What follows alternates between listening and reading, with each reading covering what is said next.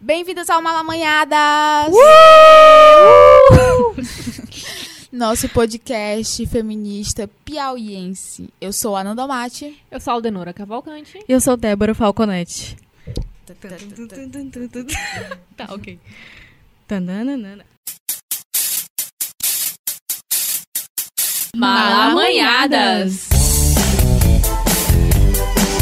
Toda malanhada. Malamanhadas. Toda malanhada. Oi meninas, tudo bom com vocês? Me contem um pouco sobre vocês, como foi a semana, o que, que vocês contam aqui pra todos os ouvintes do Malamanhadas. Oi, gente. Aqui nessa manhã de frio em Terezinha. Inclusive, rende um, um, um, um programa. As pessoas, elas romantizam muito dias de, dias de chuva em Terezinha. Eu acho que... Eu romantizo na minha cama, dormindo. Sim, embrulhada. queria estar romantizando agora desse Eu jeito, também, não vou eu mentir. Aí eu só penso na cidade alagada e cheia de buracos. Desculpa, Sim. gente. É, tem isso É uma também, questão. esse detalhe. E também voltei de, de, de um pequeno recesso. Estou voltando a trabalhar, tá dando muita preguiça. Mas estou tranquila, de boas. Vocês? E aí, Débora, como é que você tá? Eu tô aqui do alto do pico das minhas férias, assim, tô nem raciocinando direito. Com exceção. Só curtindo, droga. Só cu- Rock and roll. que merda. Enfim, basicamente não, na verdade não. É só em casa mesmo, assistindo série, dormindo e comendo e ficando a, triste, vida mas de- a vida que a gente quer. Adeus. pede É, a adeus, vida. né? A vida É, é, não sei, não sei. Eu queria estar na praia, na verdade. E dormindo também. Como eu falei, mas. Na enfim. praia dormindo. Na praia dormindo, de imaginei essa preferência. cena. Sim, eu dormindo no chão da areia lá, abandonada. e tu. Ananda, como é que tá? Ah, eu tô bem. Tô normal. Bem ok mesmo. Eu acho que todo episódio eu falo isso, não tenho o que falar. Mas eu tô bem, é, ainda no pique de início de ano, de completar as metas, de. Ou completar não, né? Que mal começou. Escrever, Ananda. As Não, metas que a gente faz escrever- durante o ano. Não, escrever eu já escrevi. Na verdade, executar. É, executar Ah, as metas. Então, tipo assim, eu tô de boas. Tô suave, assim. O que não tá suave, na verdade, é as notícias que a gente recebe diariamente, né? Vocês querem compartilhar alguma coisa? Eu sei que vocês têm aí, porque aconteceu muita merda essa semana. É, tá, tá difícil, assim, porque cada dia é uma dor a mais, assim. Porque, tipo, o pior é porque parece um desgraçamento mental, tipo... Você, o, o Bozo, ele faz uma, toma umas decisões malucas, no fim do dia destoma essa decisão, né, volta atrás, aí a gente fica angustiado, triste e puto, angustiado, triste e puto. Não tá fácil. Aquela, Proposital, será? Acho que sim, eu acho, que, sim, é. eu acho que é a, a, negócio do Firehosen. Não sei Que se vocês é já isso? ouviram falar nesse termo. Que é um termozinho americano, obviamente. É, pras mídias, pra um- uma, uma tática, né, de mídia do Trump. Que é. Ah, sim. já ia dizer que era do Trump, eu não sabia desse termo. É só um nomezinho, mas é basicamente. É, tu- acho que tu pode falar. Não, na verdade, é uma estratégia que a gente já falou também num dos podcasts passados, acho que no de resistência. Resistência. Que a gente falou dessa estratégia do Trump de tentar desacreditar a imprensa Isso. para as pessoas começarem a acreditar nele é, no, no presidente com as mídias dele, que é o Twitter e tudo. Exatamente. Mas assim, a gente- é o que todo mundo Isso é tá ridículo. compartilhando na rede social. A gente tá na quinta série, porque Sim.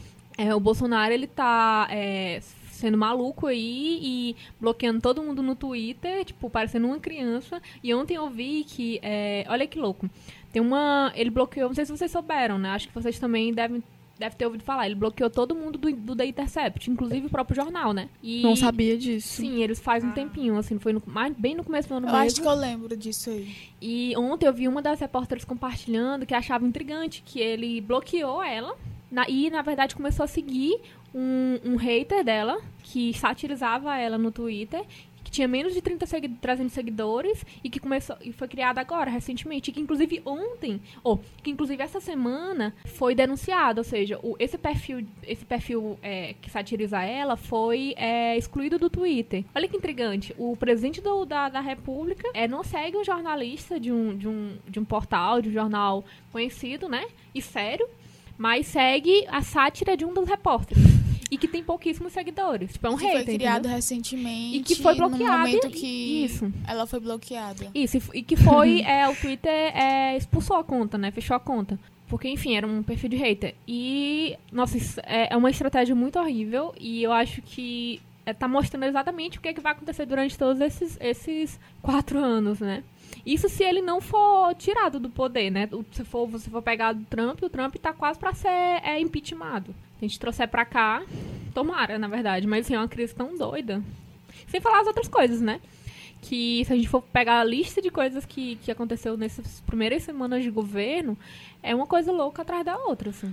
Inclusive, tem aquela questão muito preocupante é, da demarcação de terras né, dos povos indígenas e quilombolas, que é uma questão muito, muito séria. Só tem terra praticamente para latifundiário né, no, no, Brasil, e inclusive os pequenos produtores ficam sem terra também. Mas principalmente esses povos que foram dizimados né, em todos os sentidos e que estão sendo mortos é, de todas as formas, desde, inclusive desde antes, vamos ser sinceros, desde o governo do Bolsonaro, nos governos anteriores também, já tinham sido governos é, que estavam entre os que menos demarcavam terras, como o governo da Dilma foi o que menos demarcou terras, por exemplo, e o governo do Lula, que foi o terceiro que menos demarcou. Mas assim, agora a situação com o Bolsonaro é muito mais aterradora, muito mais desesperadora, porque se fala de uma civilização e se fala, na verdade, num, num um assassinato total, final, entendeu? Dessa, desse povo, dessa resistência e dessa cultura, dessa subjetividade enquanto coletivo, enquanto grupo. Não é à toa que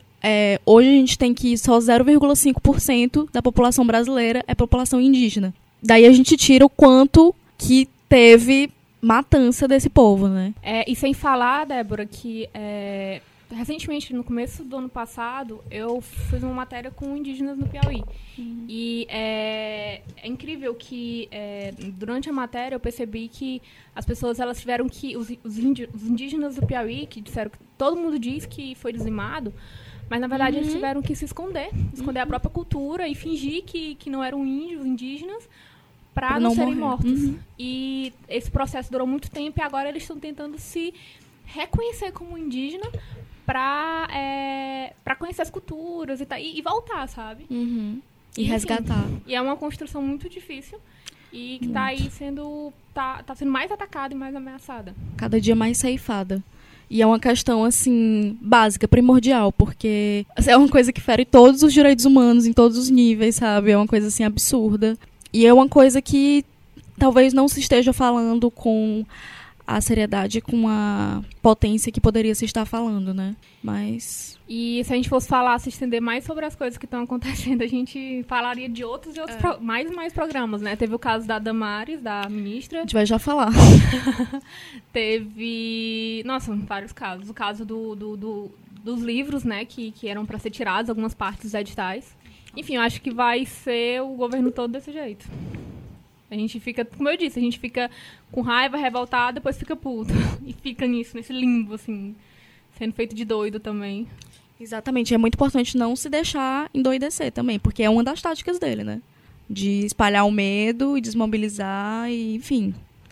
É, é importante a gente ler, se informar muito bem, não ficar lendo só manchete, tentar se cuidar também, porque é um, um, um panorama de, de de terrorismo mesmo, psicológico com as pessoas. De criar, ficar criando boato, jogando por aí e desestimulando as pessoas a se organizarem.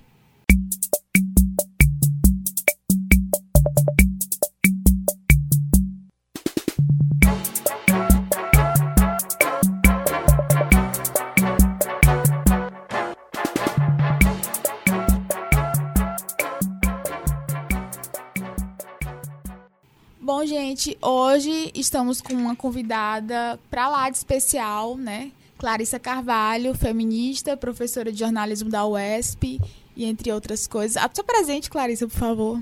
Bom, gente, pois é, um prazer imenso estar aqui. Eu sou Clarissa, como disse a Ananda, feminista, professora de jornalismo da UESP, mãe de três Luizes. Que mais? Antropóloga. Que mais? Que mais? Revoltada com o atual governo. Inclusive, eu, eu, eu tava até comentando com as meninas que eu te vi um dia desses é, com teus filhos no Orelha. Achei muito fofo, assim, a reunião. Gente, pois é, o conselho tutelar não pode ouvir isso, não, porque dois são menores. Vamos devagar. Não, olha, na verdade, minha defesa, a gente estava voltando de um monte de coisa que a gente estava resolvendo. E aí, todo mundo com fome, eu disse, ah, a gente para na orelha, porque um queria açaí, que é ali perto, o outro queria dogão, que é ali perto. E eu, claro, queria panelada de cerveja. Todo mundo saiu feliz, né? Todo mundo saiu feliz. Ou seja, conselho tutelar, não precisa correr atrás. Calma, gente, cerveja foi só pra mim e pro de maior, viu? Reunião de família no bar. É. Essa é a nova é, conjuntura de família que vai ser condenada, cuidado. É, pois é, enquanto a gente ainda pode, né? Sim. Mas assim, hoje. Mas hoje a gente vai estar falando de um assunto que é importante também, tá destacando nesse começo de ano, é, falando ainda de política nessa atual conjuntura, que é o antifeminismo, né? E, e, não- e por que não também falar de mulheres antifeministas?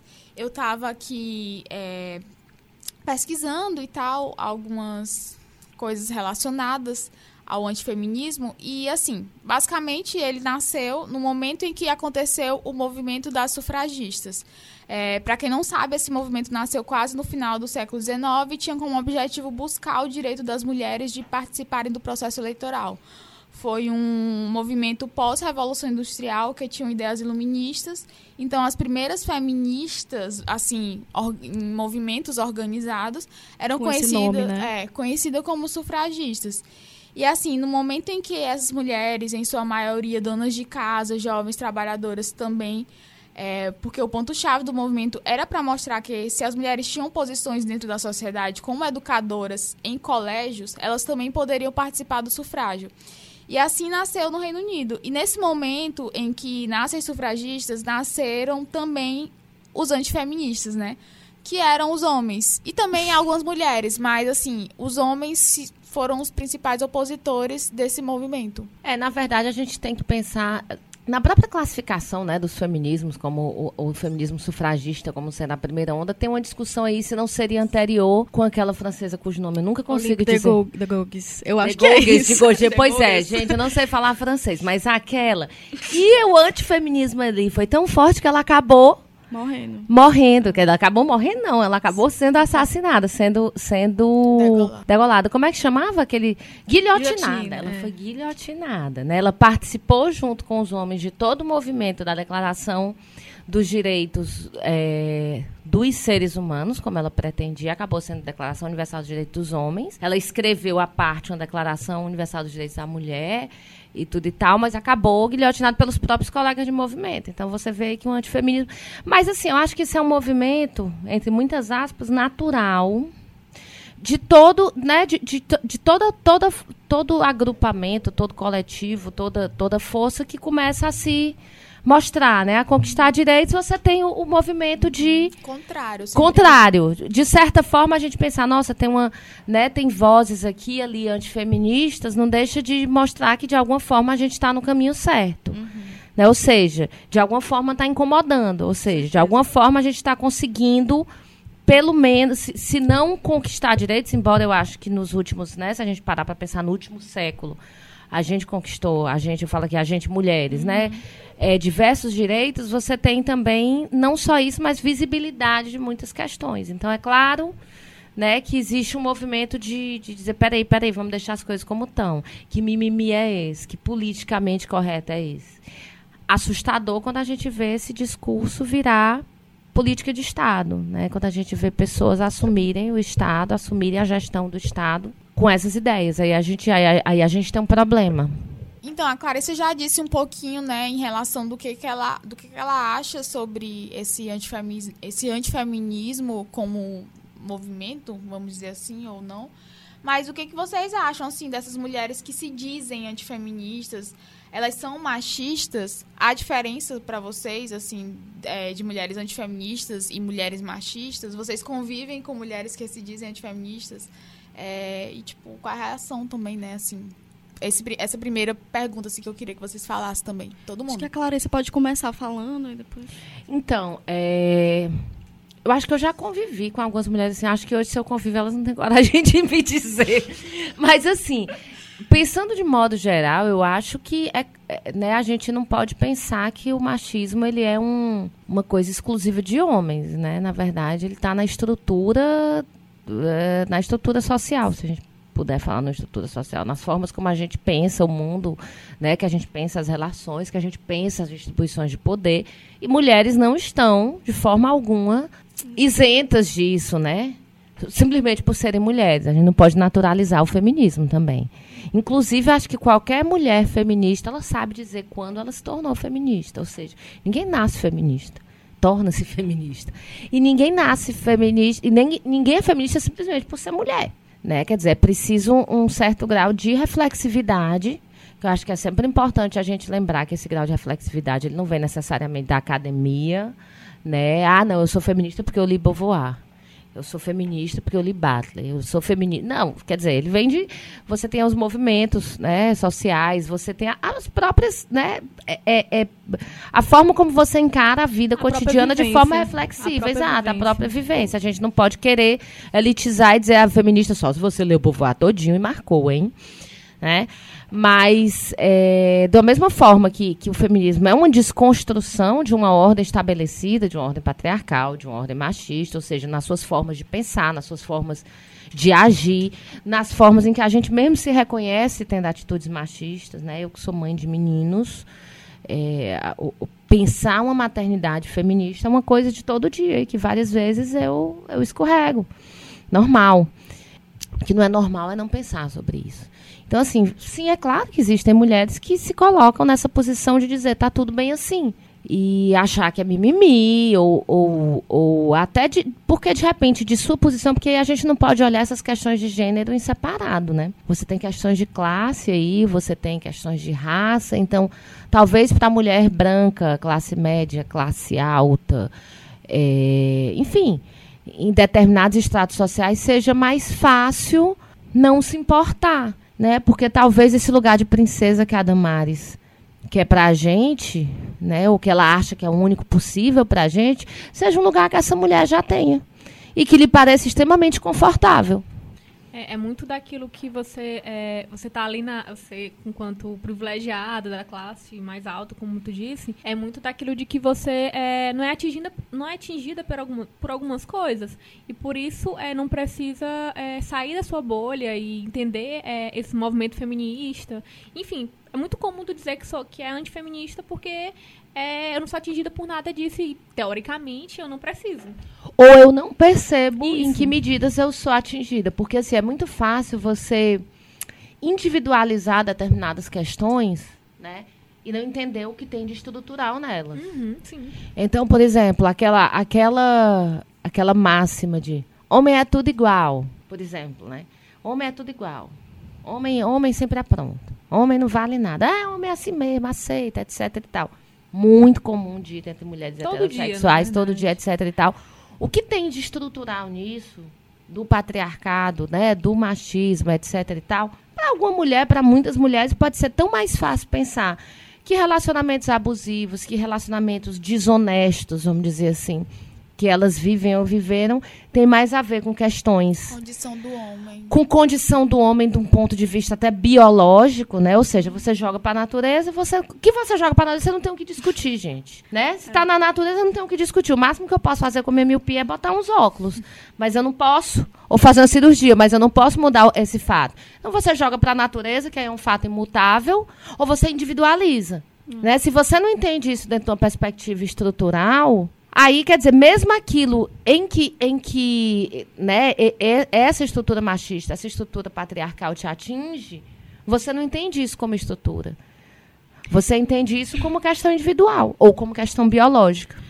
Exatamente, inclusive, é, esse argumento do biológico ele é muito forte nesses discursos antifeministas, né? Tanto de homens como de mulheres, assim, é, é, muito comum ver aqueles videozinhos, tipo assim, fulano acabou com a feminista, não sei o quê, tipo assim, aí sempre os argumentos são super biológicos e tal, e assim, como se o ser humano fosse não fosse permeado por outros níveis, né? Além do biológico, e como se o biológico não fosse, na verdade, talvez o mais fraco dos, dos fatores que nos controlam, assim, que controlam nosso comportamento, nossa, nosso modo de ser. Essa, essa identificação da mulher com a natureza, né, e com o que é natural, é usado assim desde sempre e esses discursos continuam, né, sendo permeando, sendo reproduzidos para justificar as questões. Isso, por exemplo, muito, muito especificamente em relação à maternidade, né? Eu que Uhum. pesquiso diretamente isso, você vê muito essa questão, quer dizer, de você o, o- esse lugar social esperado para a mulher é um lugar que acaba e quando a gente pensa nessa né, né, nesse casal igualitário, né,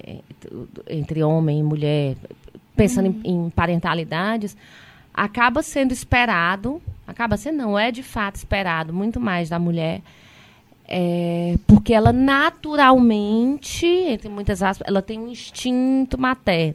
Não importa, Badanté escreveu em 85, 84 o mito do amor materno, destruindo a cidade do instinto. Basta você olhar para a história, você não precisa nem ler a Badanté, olha para a história e ver como é que a relação entre maternidades e paternidades né, foi construída de formas diferentes ao longo da vida. Beauvoir escreveu o Segundo Sexo todo para dizer basicamente isso, que, que não existe condição natural da mulher, que você, né, que você torna-se mulher, assim como as pessoas, os homens tornam-se homens. Mas assim, isso ainda é muito forte no que se refere à maternidade, né? Às maternidades. É, e é muito usado, e, é, tem até uma autora, a Sherry Ortner, que eu ainda acho muito atual. Tem outras, outras autoras que atualizaram e trouxeram mais coisas, mas assim, eu acho ela muito fundante dessa perspectiva, que ela vai dizer que, se- que, que quando se buscava, ali na década de 60, né, entender as razões da opressão contra a mulher ser universal. Universalmente, em todas as culturas estudadas, você tem mulheres na estrutura, né, da- das, nas estruturas, so, diferentes estruturas sociais, diferentes culturas de diferentes lugares, enfim. Você tem a mulher dentro de uma hierarquia social sempre, ou quase sempre, como no- né, em segundo plano, em relação ao homem. Se- Sempre como esse outro, né, que a, que a, que a Beauvoir fala. E ela vai dizer, bom, das duas, uma. Ou a gente vai ter que aceitar que é a biologia e dizer, não, porque mulher, bom, biologicamente nós somos menores, mais fracas, né? Ou, ou a gente aceita isso, ou a gente vai ter que ir atrás de algum outro fato que é universal. Porque se eu tenho uma opressão universal, ela só pode ser, é, é, como é que se diz? Só pode ser justificado por um fato que é também universal. Fora a biologia, né? Que outro fato é universal? E aí ela vai mostrar que a ligação da mulher com a natureza é um fato universal, a ligação cultural que se faz da mulher com a natureza. Que todas as culturas fazem um corte entre o que é cultura, aqui no sentido de civilização, né? o que é a ação do ser humano sobre, e o que é a natureza. Embora, por exemplo, a gente chegue numa tribo indígena e o que é entendido sobre natu como natureza é diferente do que é entendido para a gente, todas têm esse corte. Em todas as culturas, as mulheres são entendidas como mais próximas à natureza. Se pega a partir dos ciclos reprodutivos das mulheres e, e, e constrói ela como mais próximo do, do- desse natural, desse instinto, desse rudimentar, que é o contrário da cultura, que é civilizatória. Né? Então, por isso a mulher teria esse papel sempre, vamos dizer, subalterno em todas as culturas. E, essa, e, essa, e esse é um discurso que a gente continua vendo permear, por exemplo, muito fortemente as questões da maternidade. Muito fortemente a questão da saúde reprodutiva de mulheres. Né, tá no discurso do colega de trabalho que quando você fala né, de forma mais incisiva você cobra alguma coisa, ele te diz que é isso, tá de TPM? Tá nervosinha? É aquela época do mês? Quer dizer, esse mesmo quando você vira bicho, né? Tá irracional, irracional. Né? Tá mais perto da natureza do que da cultura. Ou seja, É, é interessante que tu falou da questão da maternidade, porque muitas das mulheres antifeministas falam isso. Ah, eu quero, eu sou, eu sou antifeminista porque eu quero sim estar, ficar em casa, ficar em casa, pelo meu direito de ficar em casa, cuidando da minha família e, e fazendo a comida pro meu marido enquanto ele vai trabalhar. Como se é, o feminismo, ele proibisse isso. Sendo que não, o feminismo, ele prega o- direito de você escolher o que, que você quer. Você ter consciência daquilo e fazer o que, é- o que você quer, na verdade. É, aí, aí é uma questão também que eu acho que tem muito a ver com essa lógica burra e maniqueísta que, né, que se tem assim de uma forma geral e que a gente está vendo muito fortemente. Vamos dizer assim, todo, em todo, vamos dizer assim, a- as mentalidades que sustentam esse atual governo são muito ligadas a essa questão maniqueísta. Ou seja, a mulher dizer que quer ficar em casa e cuidar dos filhos e, enfim, e cuidar do marido e cuidar da casa, ainda se inscreve dentro do leque de opções dela, né? Mas assim, para essa mentalidade maniqueísta é o quê? Feminismo quer dizer a mulher não pode. Ou i- é sempre esse ou isso ou aquilo, né? É Ou isso ou aquilo, é proibido. Então, assim, é sempre trocar uma lógica pela outra. É muito difícil para essa mentalidade maniqueísta entender Mas, a ampliação da lógica. Isso a gente pode levar para tudo. Basta você pensar, por exemplo, na questão da, da não discussão ou da retirada de discussão de direitos LGBT. Um medo danado de uma ditadura gaysista, né? Tipo assim, não, gente, você pode continuar sendo hétero. Ninguém vai te proibir. É um A questão, medo, eu né? sou contra o casamento gay, mas você foi pedido em casamento por um gay? Né? Tipo assim, olha, você pode, pode continuar sendo casado com a Dona Maria, se separar da Dona Maria, casar com a Dona Joana, não casar com ninguém, recasar se quiser.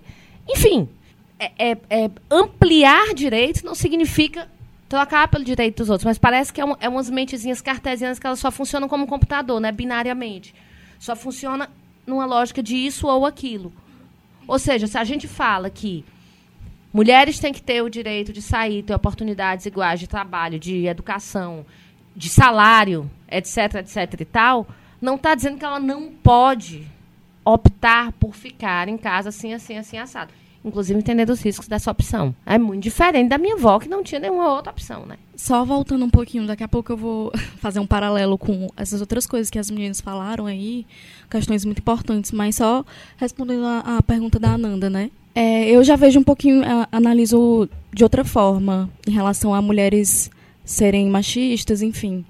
É, analisando a partir de uma, de uma percepção de estruturas, é, se vê que, na verdade, não tem como um ser oprimido oprimir a si mesmo. Na verdade, ele só reproduz a lógica do opressor, a, a, a lógica de, de, de reprodução de opressões que o, que o, que o opressor imprime na subjetividade desse, desse sujeito, né? Então, as mulheres antifeministas, na verdade, eu vejo elas como mulheres que são apenas reprodutoras de machismo, como nós somos reprodutores de machismo, mas ao mesmo tempo que a gente está reproduzindo machismo, a gente não está sendo exatamente machista, porque seria como se a gente estivesse oprimindo nós mesmas. Então, assim, pensando é, a partir das estruturas, né? Eu, eu vejo bem dessa forma, assim. É, mas para além disso, que é uma questão assim, é puramente é uma questão importante, mas enfim, para além disso, é, a Clarice estava falando da questão da maternidade e da Damares, né? E de, e de como, assim, é, aquela frase que a Damares falou, do meninos vestem rosa, meninos vestem azul, e que muita gente ficava falando que era cortina de fumaça, que era besteira, que não sei o quê, que a gente devia estar falando da, da questão da demarcação da terra- das terras indígenas, e que era uma besteira que que a esquerda liberal estava falando, enfim.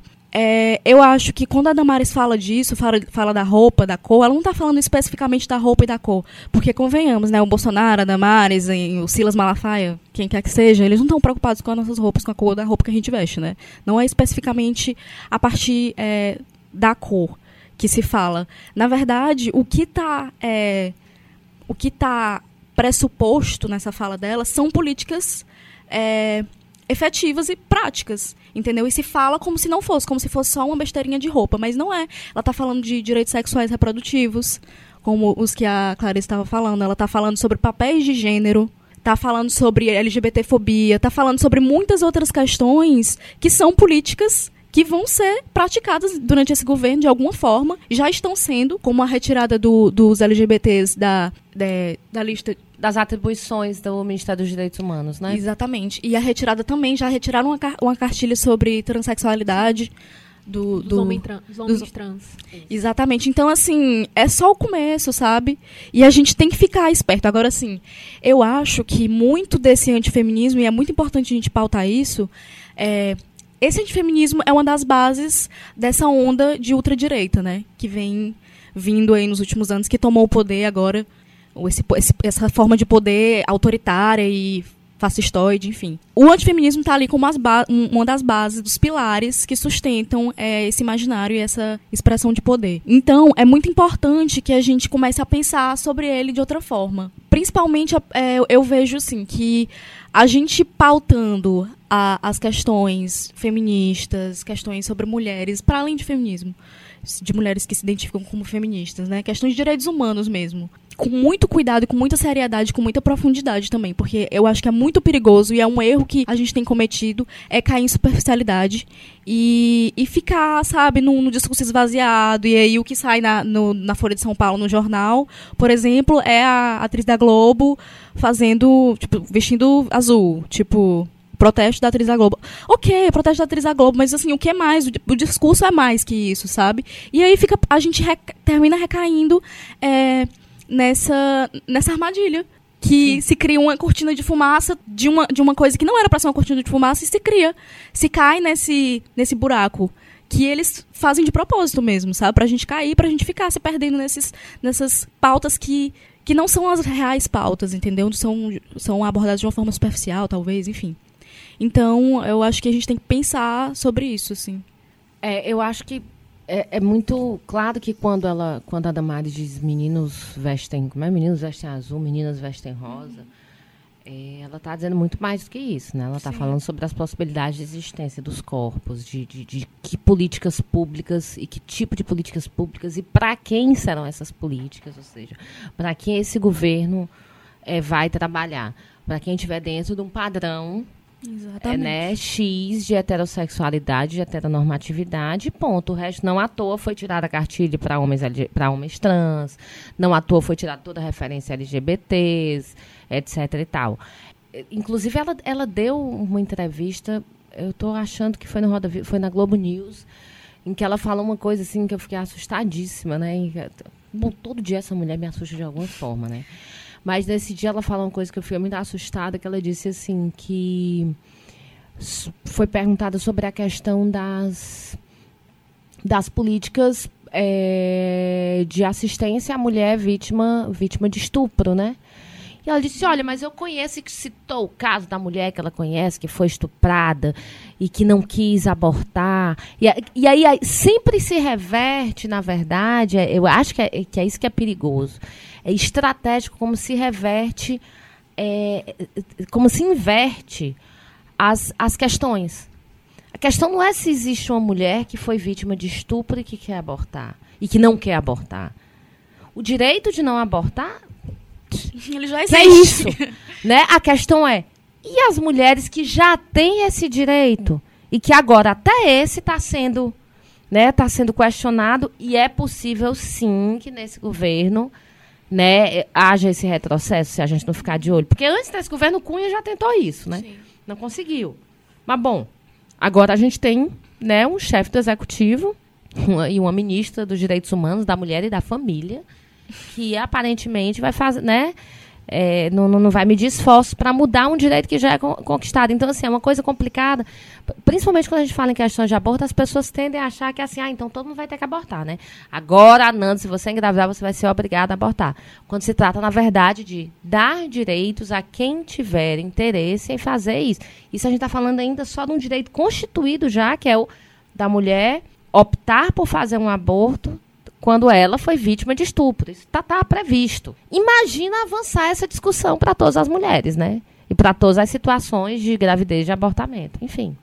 Mas é essa, essa inversão na fala que eu acho complicada, sabe? Como se inverte sempre essa questão. Aí você traz uma. Olha, tá vendo essa mulher que foi estuprada, que quis teu filho, que foi uma, uma situação. Eu tenho certeza que existe. Essa mulher deve existir, deve existir várias mulheres assim.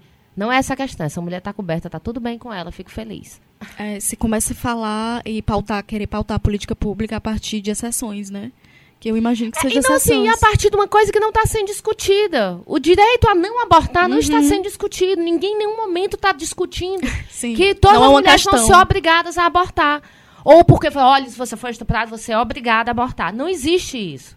Né? Não existe isso em lugar nenhum, não existe essa discussão, não existe isso na lei. Existe é, você tem o direito, o que a lei faz é te criar um direito de uma assistência em caso de estupro, você querer abortar. É outra questão. Da mesma forma que quando se fala na ampliação disso, para o direito ao aborto para todas as mulheres, coisa que agora, né, tendo a pensar que nem tão cedo a gente vai poder pensar nisso, mas enfim, novamente, quando se fala isso, em nenhum momento está se dizendo que todas as mulheres vão ser obrigadas a abortar. Está dizendo que as mulheres que quiserem poderão fazer isso com segurança. Ponto. Mas, enfim, é uma discussão difícil, né? E, novamente, é uma discussão difícil porque ela perpassa a questão da maternidade. Ninguém acha difícil é, descartar embrião em clínica de, de fertilidade. O mesmo embriãozinho que tá lá dentro da barriga da mulher, com a mesma idade, é descartado. Um, dois, dez, vários. E ninguém tá discutindo se aquilo ali é uma vida. O problema é que aquele embrião que tá dentro do corpo de uma mulher está lá porque ela abriu as pernas. Agora vamos tutelar. É, agora se você abriu as pernas, agora você encare. Parirás com dor, meu bem, tá lá na Bíblia.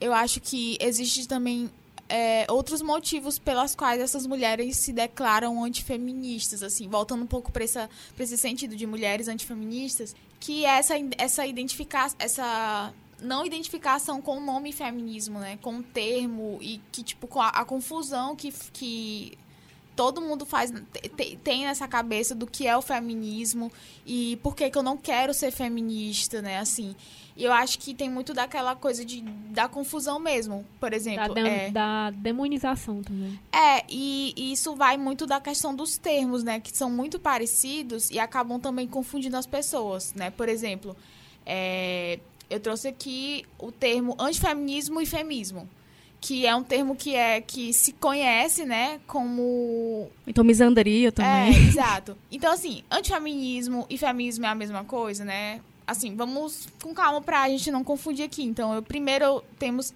que dizer que o feminismo é um movimento bem complexo, que compreende várias vertentes, mas a sua essência é justamente a busca por a busca por equidade de direitos, né? A libertação de padrões impostos pela, pela estrutura patriarcal. O feminismo é referente à misandria, como a Débora falou, né? Que significa o ódio aos homens, a crença da superioridade feminina em relação à masculina. Só que assim, a misandria é um termo reconhecido, o feminismo também, só que tipo assim, é aquela confusão, porque a gente sempre fica achando que feminismo é a mesma coisa que feminismo e que feminismo é a coisa, mesma coisa que machista. Eu nem considero, e a partir da minha linha de pensamento, não considero que existe, de fato, é, enquanto estrutura, pelo menos, esse feminismo e essa misandria. Eu acho que existem esses fenômenos é, isolados e até recorrentes também de mulheres odiando homens, mas assim, eu acho que é puramente a resposta do oprimido, assim. É, qualquer ser que está num sistema de opressão, ele vai sentir raiva do opressor. Isso é perfeitamente natural. Inclusive, a outra questão que a, a raiva de nós mulheres não é, não é sempre demonizada, como tu, exatamente como tu falou. E o movimento feminista é um movimento, por que não, de é, também de, de afeto e de raiva também, sabe? Da gente usar isso de uma maneira inteligente e politicamente, claro, né?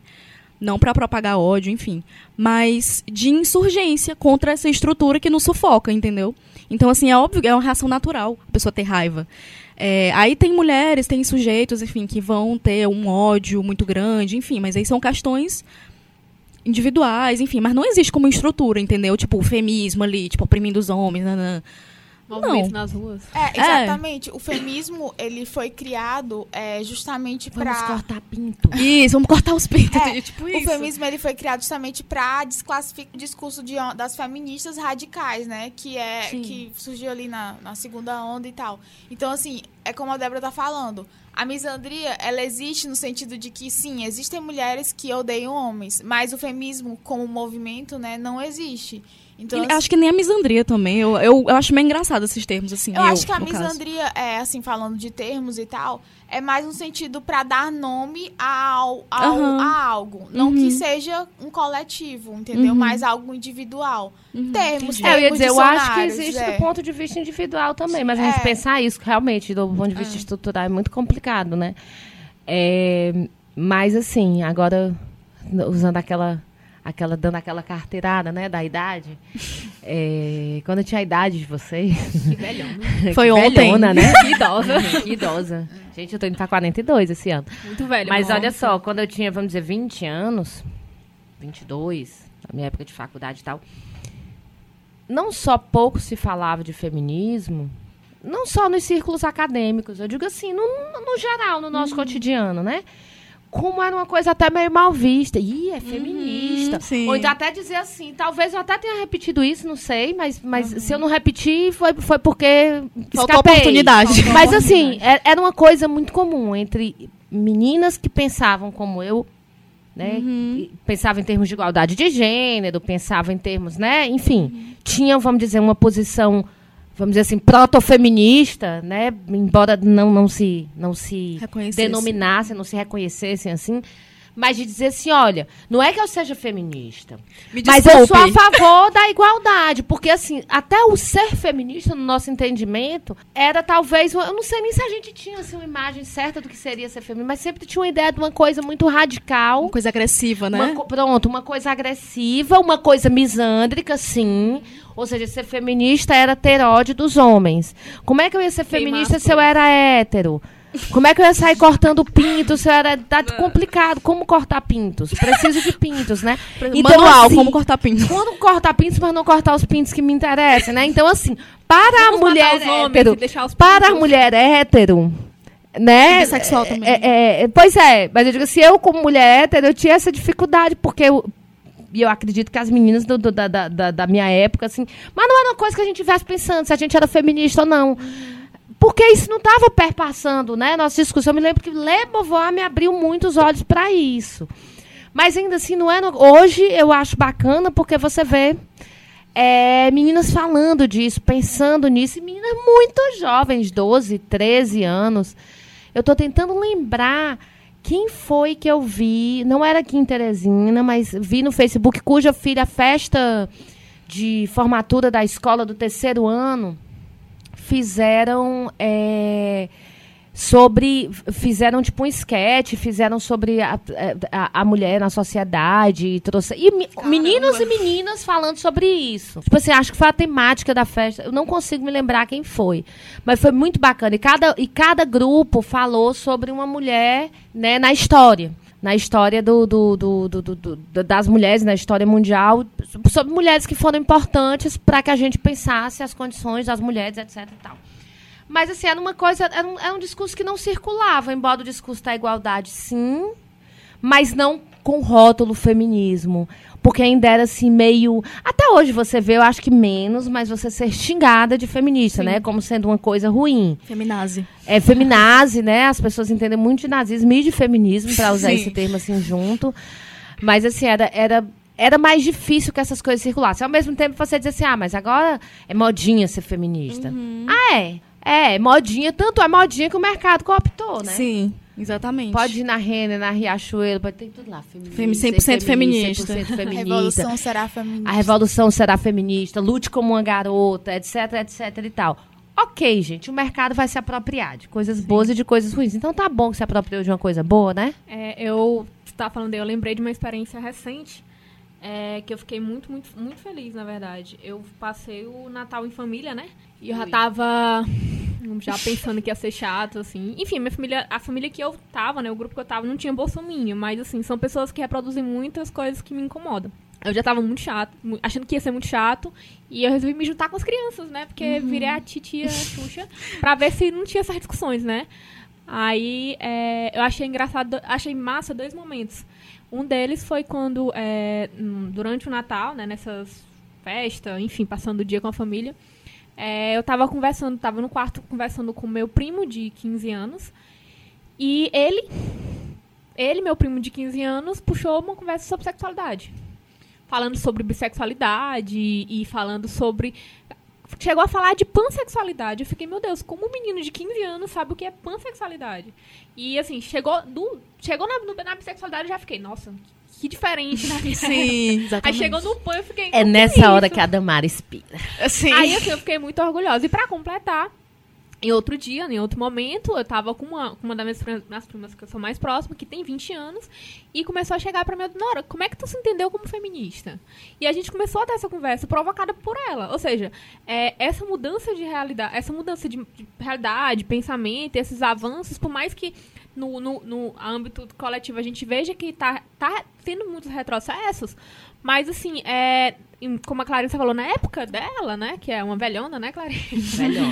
Você não tinha esses momentos, entendeu? E eu fiquei assim, meu Deus, que coisa maravilhosa, eu tá bem aqui. E o, mais, o que eu fiquei mais feliz foi porque, tipo assim, eles se sentiram confortáveis em falar pra mim, entendeu? Uma coisa que eu tenho certeza absoluta que eles não vão falar com ninguém mais da família. E eu fiquei, nossa, eu saí bem orgulhosa, bem feliz, uma experiência muito Você virou boa. a tia Zona louca. Você virou, a você é Zona. oficialmente a tia Zona pra quem a gente vai lá, conversa. Todo mundo tem uma tia dessas. Ah, eu adorei, porque A tia porra louca da família. Todo mundo Aldenora, tem, né? diria? Aqui dá camisinha diria. escondido antes que os pais deem. Todo mundo tem uma tia assim. E eu adorei porque eles me chamaram pra dividir o panetone. Eu fiquei assim, nossa, que feliz. E a conversa de política que eu tive foi com meus primos. Ou seja, melhor Natal. Trabalho de base. É, Trabalho de base. Olha aí, doutrinando as É, doutrinando, doutrinando É a tia doutrinadora. eu tava, na hora que a Clarissa falou, né, em relação a isso da época dela e tal, o quanto o termo femi- feminismo era ainda mais é, ridicularizado, e eu lembrei daquele livro, né, Sejamos Todos Feministas, da Chimamanda, que ela fala também uma experiência parecida, quando ela era criancinha, ela tinha um melhor amigo, e esse amigo dela chegou pra ela e falou que, assim, né, em discussões que eles tinham, ele falou: Ah, você é feminista.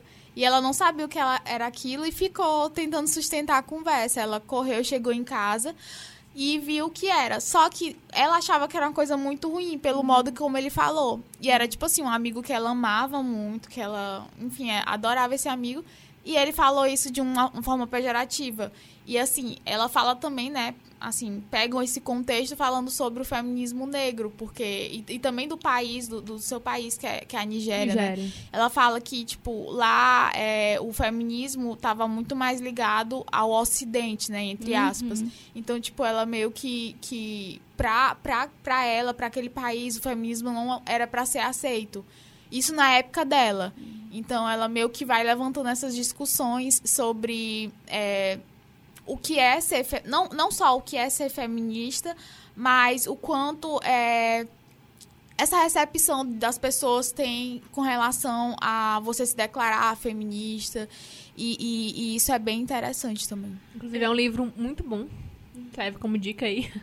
Sim, a gente tem que pensar também que a segunda onda é uma onda toda de pra branco. É uma onda. É, é um Primeira feminismo onda. acadêmico, é um feminismo elitista, né? É um feminismo que tem aí recortes de classe e de raça muito claros. E hoje tem esse movimento todo da decolonização, né? De decolonizar o pensamento, não só em relação aos feminismos, mas, enfim, há várias questões. E você tem aí outros movimentos de mulheres que não, não, não foram observados, que, que se começa a pensar agora, que são movimentos que não se dizem feministas necessariamente, até porque esse termo é um termo que não diz nada para eles. A gente né, tem que sair desse nosso viés etnocêntrico de né, analisar os outros a partir dos nossos termos. Aí você chega para uma mulher maori e pergunta se ela é feminista. Talvez não, não faça sentido para ela, porque, como a Chimamanda diz, o feminismo é até onde ela entende, né, até onde foi passado e até onde se construiu, é um movimento extremamente academicista, né, embora seja um movimento que, claro, surge da academia e movimentos sociais junto, mesmo as pautas nos, nos movimentos sociais eram pautas, a princípio, muito elitistas, né? O direito de votar, depois o direito... Claro, tudo isso atingiria a todas as mulheres, sim, mas ainda assim... Isso era pauta para a mulher negra e pobre, de fato? Direito Né? de trabalhar. O direito de trabalhar, as mulheres já trabalhavam, gata. Né? Mulheres negras o direito de trabalhar, as mulheres negras estavam trabalhando na casa daquelas brancas que estavam tavam- pedindo isso. direito de trabalhar. Aliás, inclusive, para que essas mulheres brancas pudessem trabalhar, teve muita mulher negra deixando seus filhos sozinhos para ir para casa. Teve não, tem. Quantas mulheres negras sustentaram né, a, a subida de carreira de mulheres brancas? Aquela pergunta que eu adoro, né? Teu feminismo inclui tua empregada? Porque só, só inclui tua coleguinha, né, né? É um pouco complicado. Se a gente não pensa isso a partir de questões de classe, a gente está bem complicado mesmo. Então, assim, você tem outros, outros movimentos de mulheres, outras organizações de mulheres, a partir de pautas específicas, que não necessariamente se, se rotulam e muitas vezes rejeitam mesmo o termo feminismo, por entenderem o feminismo como, como tendo um recorte de classe e de raça muito claro. Né, cujas pautas não, não, não, não lhe serviriam. E aí tem o mulherismo, né? Sim. Que, que eu já ouvi falar, mas Eu não, não sei muito Uhum, sobre mulherismo, muito, né? Assim, é, hum, assim para falar, mas só lembro do dado da Olabella que disse que era Ah, mais mulherista. feminista do mais que eu. feminista do que ele, só ele mesmo, mas Só ele disse que não é feminista, que é mulherista. Ah, ele agora. Outra ah. vez ele disse isso, né? Arrasou. Eu acho que ele entendeu que mulherista significava gostar de mulher. Ah. Não sei. Mas assim, sobre mulherismo eu não sei muito, mas assim, é também um movimento que rejeita o, o a ideia Feminismo do branco, feminismo né? por, por entender o feminismo como esse recorte muito de classe. Aí você vai dizer, você tem um feminismo negro, né, que se, se intitula feminismo negro Uhum. para dizer, olha, as pautas de que esse feminismo, vamos dizer assim, esse feminismo um, esse feminismo, né, geral, vamos dizer, não não não nos cobre. Então a gente tem nossas questões específicas. E aí você vai ter clivagens e clivagens, né? Acho que a grande questão hoje para os feminismos é tentar como é, que- como, é que se, como é que se organiza uma unidade dentro da, Diversidade. dentro da diversidade. Né? Não, existe, não existe um ser mulher uno, Único. né, que você, que você possa reivindicar.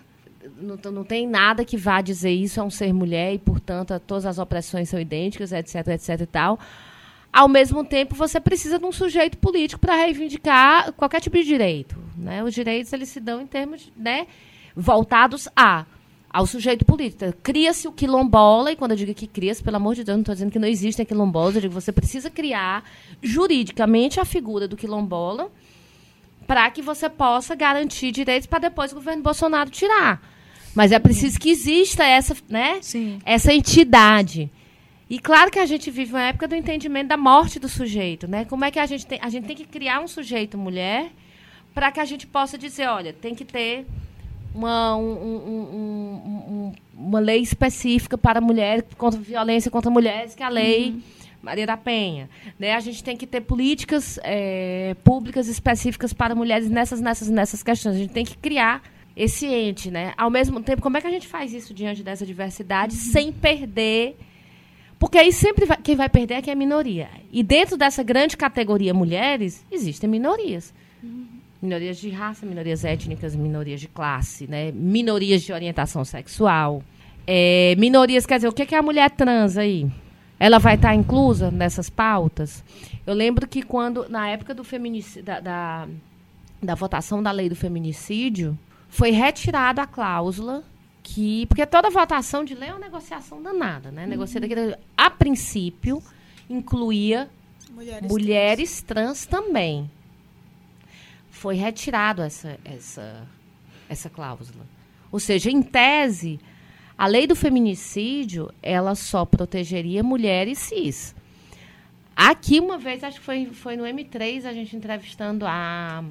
Ai, me fugiu, professora aqui da USP, Eugênia Vila, que é delegada, ela disse, aqui a gente aplica a lei para mulheres trans também. Claro que o, o, né, o operador da lei, ele pode fazer uma- uma- entendimento um, um que ele- entendimento disso, mas assim, ficou para fazer o entendimento. Veja bem, Não se assegurou a existência não se daquele... assegurou a existência disso. Eu me lembro que foi uma briga muito grande.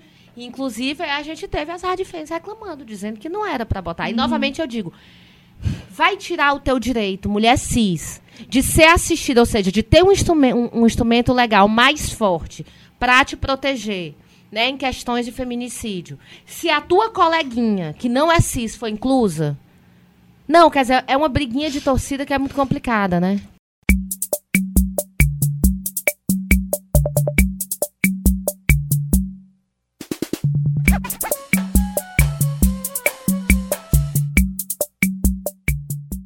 A gente está tendo tantas discussões aqui sobre a questão do, da, da mulher em si, aí a gente pega e se depara com as mulheres que não acreditam nisso. E que são, são que são no caso, as antifeministas. Que, enfim, que acham que é, é, a gente tem que ter só, é, ficar num, num local, né? Tipo, aquele estereótipo de mulher delicada, e, enfim, que não é, é que não é atingida por isso, por esses, é, essas lutas, essas coisas que a gente está discutindo aqui, enfim, que são reivindicações válidas de, todos os, os, os tipos, né, as variadas mulheres.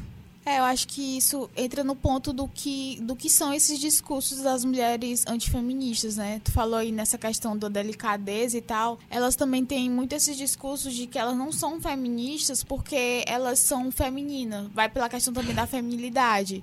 Então, a imagem que elas têm do feminismo é de que se elas se converterem, entre aspas, ao feminismo, elas Essa vão seita? deixar, elas vão deixar de se depilar, vão deixar de ter várias coisas que ela que a feminilidade é, coloca pra ela.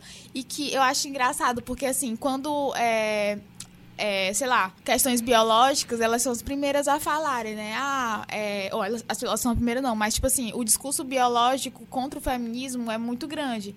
Mas assim, os pelos, por exemplo, do nosso corpo também é biológico. então por que que, tipo, isso você pode ser, ser- o pelo pode ser combatido e outras questões não? Não sei se vocês estão me entendendo. Sim, sim, sim. sim. Mas é assim, esses a discursos, questão é que né? até o que a gente chama de biológico e de natural ou não, é um corte que a gente faz. Exatamente. Né? Claro. Uhum. É um corte culturalmente feito. Alguns dos discursos, né, na verdade, é, eu tava pesquisando sobre esses discursos antifeministas e tem muitos que são, assim, muito, muito loucos, assim.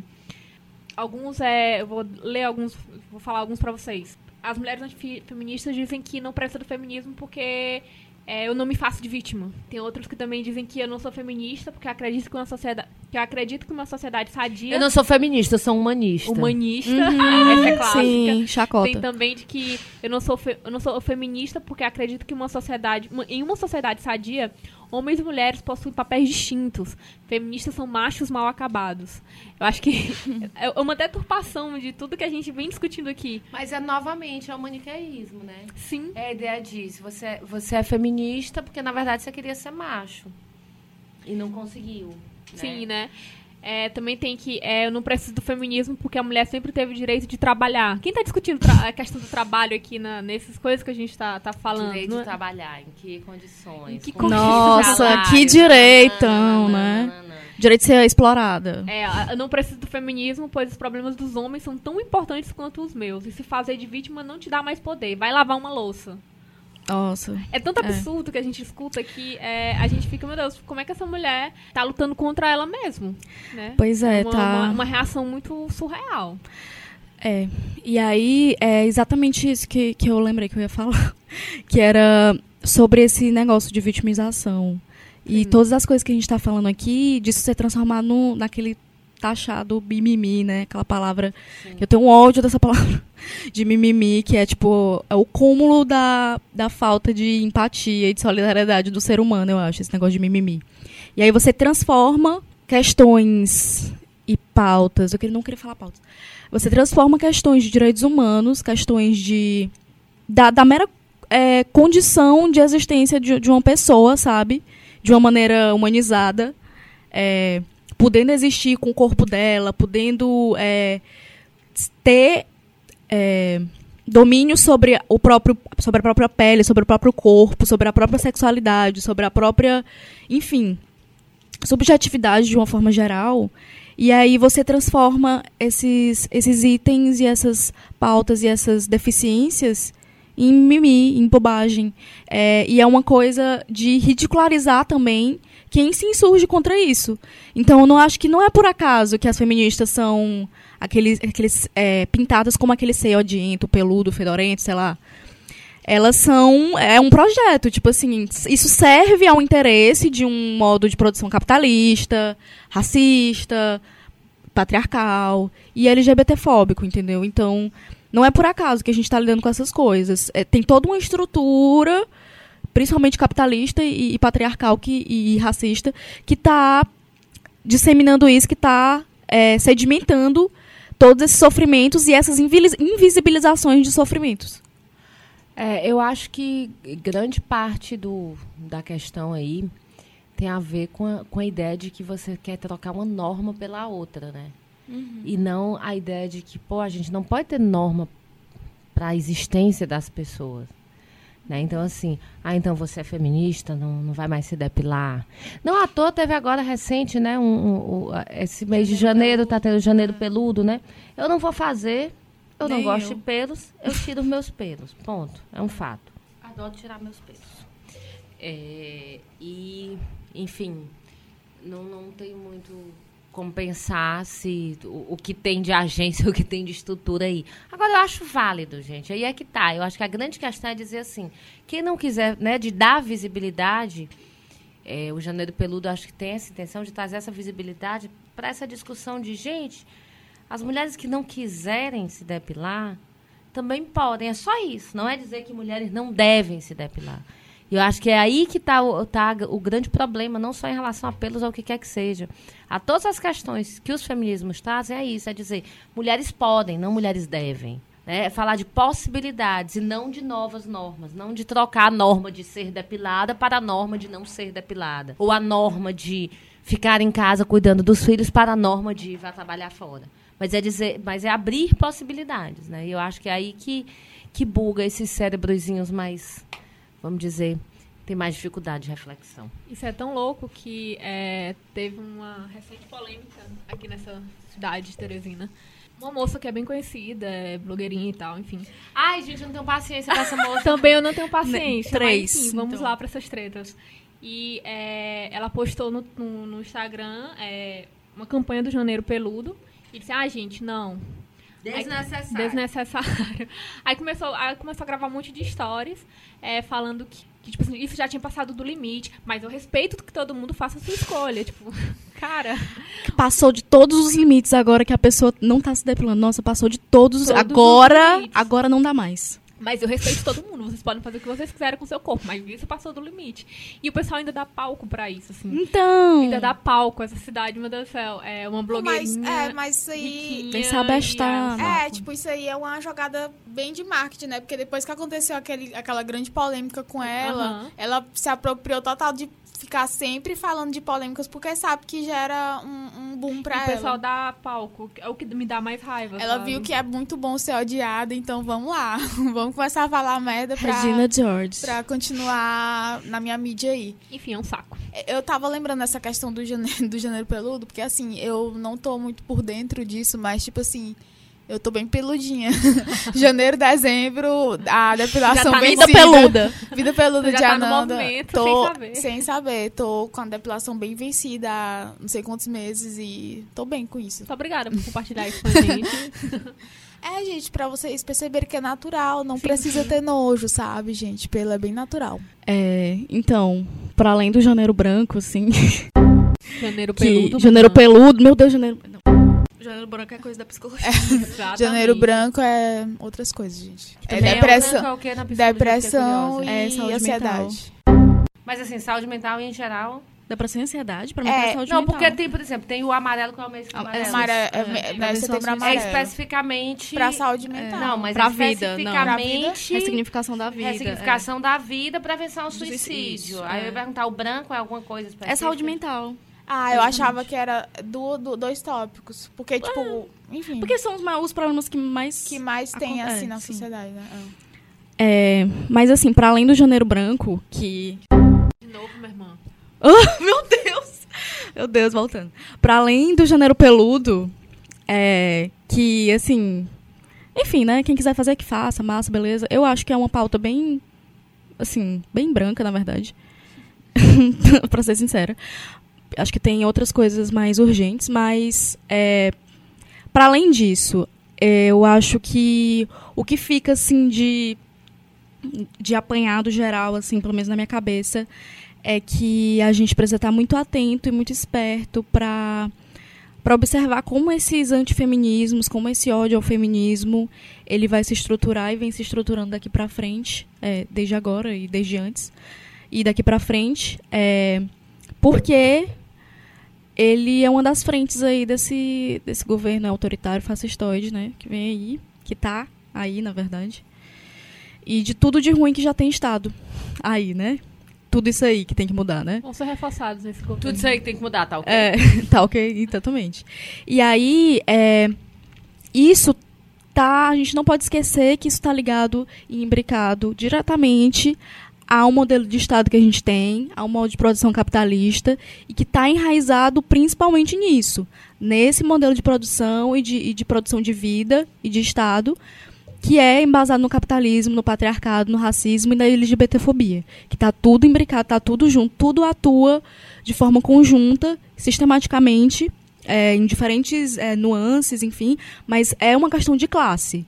Acho que isso é que a gente tem que ter em mente, assim. Por mais que a gente é, consiga pautar em mídias e, e pautar de uma forma superficial, muitas vezes, que é uma coisa que a gente tem que ter cuidado para não pautar de uma forma superficial, é, eu acho que a gente tem que estar sempre se lembrando de que é um problema estrutural e de que essa é a raiz do problema, assim. E de que essas mulheres, essas, essa, esses homens também, antifeministas, esse movimento antifeminista, ele sempre vai acontecer. É natural de. Natural de movimento de reação também. Exatamente, natural, exatamente. Sempre vai ter uma resposta do, do, do opressor, enfim, do, do opressor enquanto classe, né? Sempre vai ter essa, existir essa resposta e a gente não deve se deixar abater por causa disso. E, e aí fica essa reflexão também sobre a Damares, é, que eu acho que é uma, que é uma, uma figura assim, muito emblemática, no sentido. uma flopada, tadinha. Eu acho que ela é uma pessoa, enfim, uma pessoa com muitas demandas, mas, mas ela não é uma tadinha, ela não é uma coitada, ela, ela tem responsabilidade no que ela está fazendo na irresponsabilidade que ela está fazendo, que ela vai fazer provavelmente. É, mas assim, de como ela é uma figura emblemática desse, desse governo, assim. Eu acho que é uma tacada, jogada de mestre, assim, de colocar uma mulher lá na, é, como ministra de Direitos Humanos para falar aquele tipo de coisa. Horror, horrorosamente cristã. Exatamente, assim, um, um terrivelmente cristã. Reacionária, uma, uma, uma cristã reacionária, né, preconceituosa, enfim. Não, nem todos os cristãos e evangélicos são assim, mas ela representa essa, essa classe, né, que é bem preconceituosa e, enfim, quer pautar a vida dos outros a partir da, da sua. E aí que ela fica. É, é, quando ela fala de. Quando ela fala essas aberrações que ela fala, a gente nunca esquecer que ela está falando para as mais de 20 milhões de mulheres que criam filhos sozinha. E para toda a população brasileira que tem os maiores índices de é, feminicídio de é, morte durante os partos, maiores índices de violência obstétrica e o país que mais mata trans no mundo. Então, assim, não vamos cair nessa de que é cortina de fumaça. Eu acho que a gente tem que também saber colocar as outras, as outras demandas né, da população brasileira com igual importância e com igual seriedade, mas não vamos, não vamos minimizar e achar que é brincadeira, porque não é.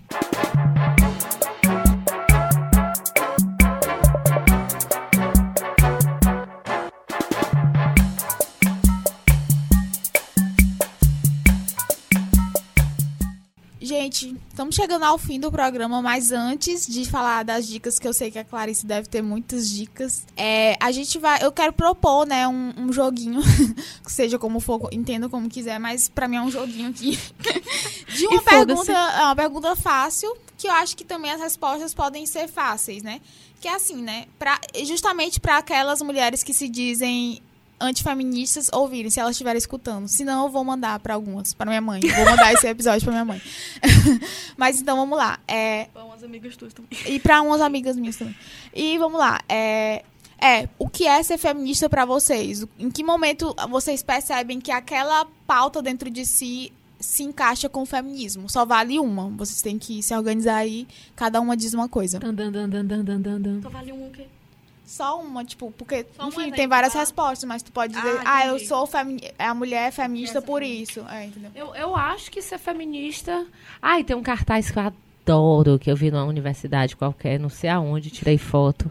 E já vi vários lugares. Que assim, feminismo é a ideia radical de que mulheres são gente. Né? Então, assim, eu acho que feminista é uma mulher que acredita em igualdade de direitos. Quer ela se diga feminista ou não. RT, não.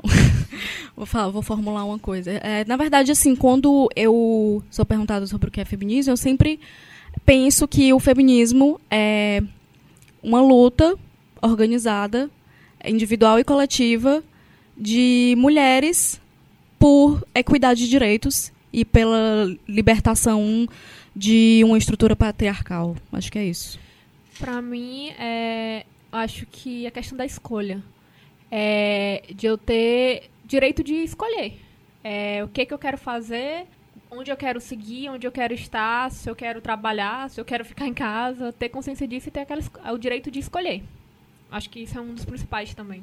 É, e assim, pra falar, né, finalizar, eu acho que pra você se identificar como feminista, primeiro de tudo, você, como a Débora falou, você tem que reconhecer que você tá numa posição subalterna nessa estrutura patriarcal e que você quer se libertar disso. Ou seja, quando você tá lá vendo as notícias de que a mulher foi morta pelo namorado, pelo ex-namorado, de que o número de mulheres, enfim, o número do feminicídio cresce, você se sensibiliza, sensibiliza não tá querendo dizer que você é feminista, mas que ali é uma pauta dentro do feminismo. E por que não você encarar isso como Uma coisa uma que diz é, respeito a você que diz também. respeito a você e que você se identifique, entendeu? Então, assim, são. A gente, eu tentei elencar aqui, né? Então, algumas, algumas situações para você, mulher que acha que não é feminista, possa se identificar e reconhecer que o feminismo não tem nada demais. Não é, não é um demônio, é uma coisa que a gente tem que levar com a gente. É só um detalhe, assim, é um adendo asterisco no meu conceito de feminismo. Eu não acredito em luta feminista que não seja anticapitalista e não seja antirracista e anti-LGBTfóbica. Só isso.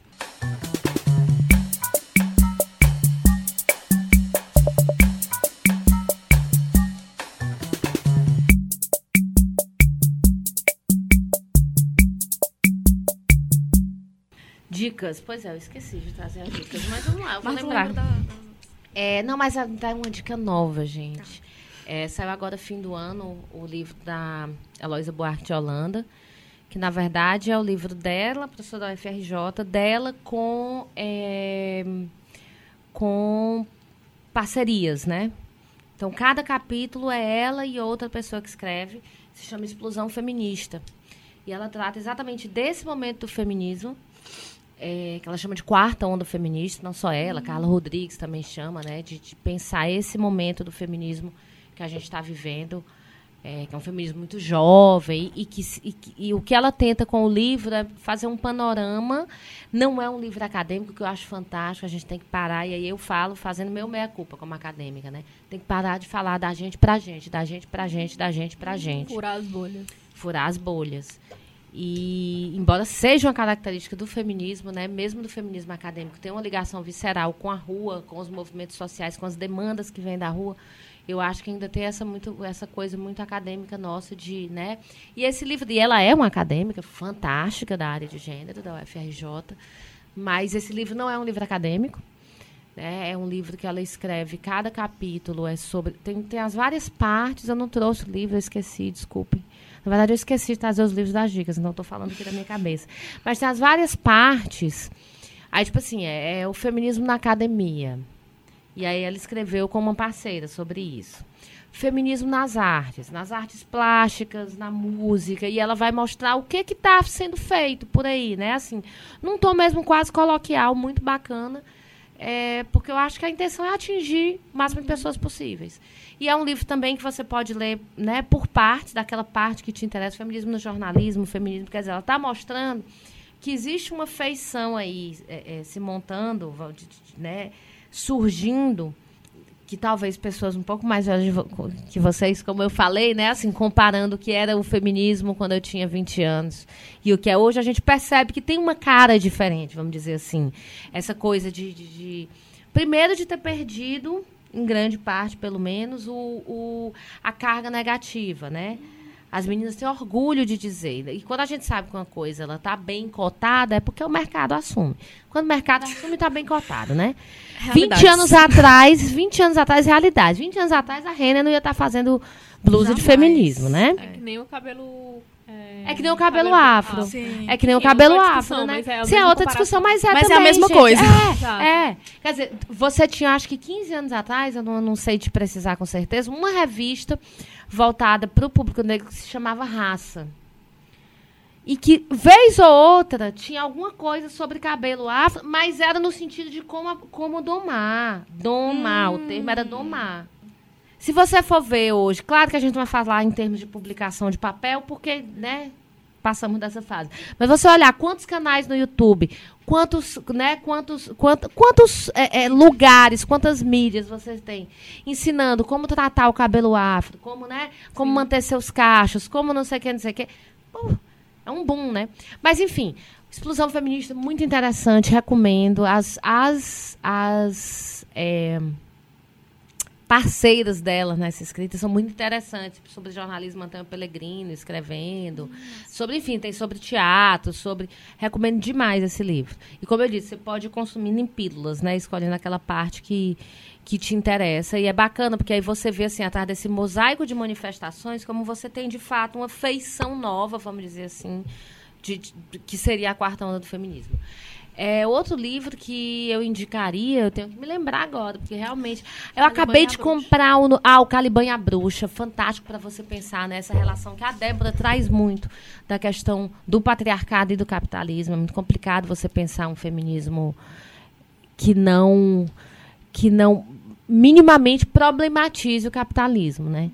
É muito complicado, porque o modo de produção capitalista ele se dá em cima, é óbvio, do machismo e do patriarcado, né? Então é importante a gente ver isso. Até a questão do, do próprio trabalho não pago, né, das mulheres, é o trabalho que sustenta é, é, o esse- a produção de bens fora, de qualquer forma, né?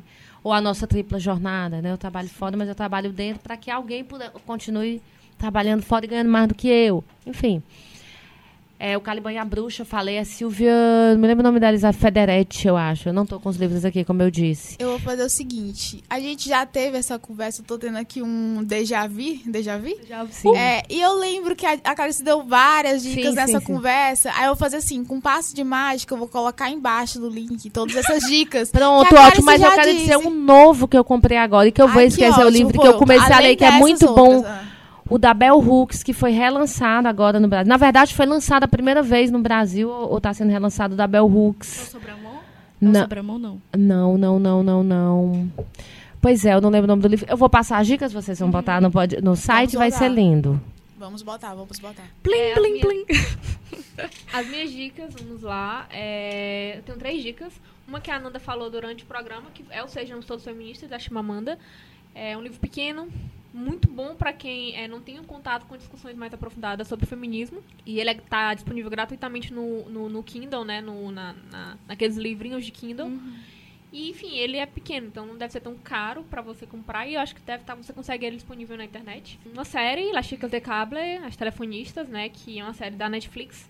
Que, para as mulheres entenderem um pouco sobre o direito das mulheres, a importância deles. É uma série que se passa em, em 1920. E o blog da Lola, né? Escreva Lola, escreve, escreva Lola Escreve. É, da Lola, que é professora da, da Federal do Ceará. E ela fala muito sobre polêmicas feministas, sobre essas discussões. E, enfim, ela é um, é um blog muito bom pra, pra você ter uma noção dessas coisas. E também o Twitter dela, né? Porque da, da Lola, porque ela sempre tá sendo muito atacada com hate, de hate, é, por haters pela, pelos posicionamentos dela. E ela tá sempre muito atenta a isso e fala muito sobre isso. E é importante você ver isso.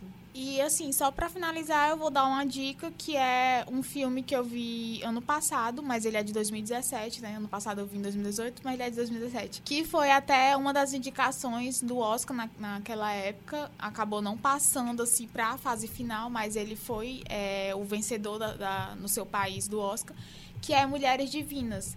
Que é um filme é, que retrata a Suíça na década de 70 e assim, é um filme maravilhoso. Vou explicar um pouco como é que é. Na década de 70, a gente tem mais ou menos um panorama do que era o feminismo em várias partes do mundo, que era a segunda onda do feminismo.